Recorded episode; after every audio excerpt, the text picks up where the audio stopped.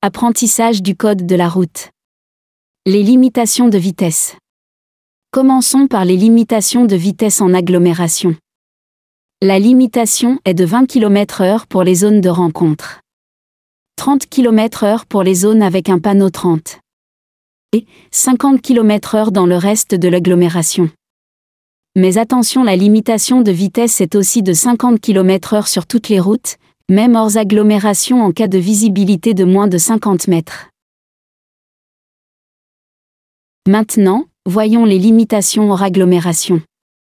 Nous sommes limités à 80 km/h pour les routes à double sens de circulation, sauf sur les créneaux de dépassement où la vitesse est limitée à 90 km/h. Ensuite, nous avons une limitation de 110 km/h pour les voies à chaussée séparées, mais on diminue à 100 km/h en cas de précipitation. Enfin, la limitation est de 130 km/h pour les autoroutes, qui est réduite à 110 km/h en cas de précipitation. Une précision importante pour les jeunes permis. Les limitations de vitesse hors agglomération, sans précipitation, sont réduites aux limitations avec précipitation.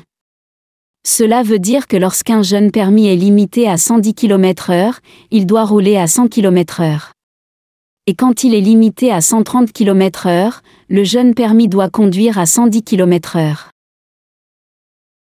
Les conducteurs doivent vérifier et évaluer leur vitesse pour s'adapter à leur environnement.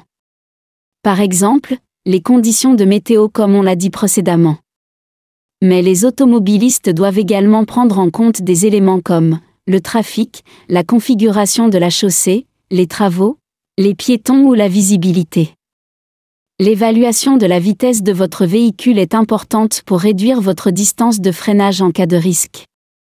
Vous pouvez retenir deux points de repère. D'abord, la distance de freinage à 50 km/h est de 12 mètres. Et à 130 km/h, on a une distance de freinage de 83 mètres. Une notion importante à retenir est la distance d'arrêt. La distance d'arrêt est obtenue en prenant le temps de réaction, auquel on ajoute la distance de freinage.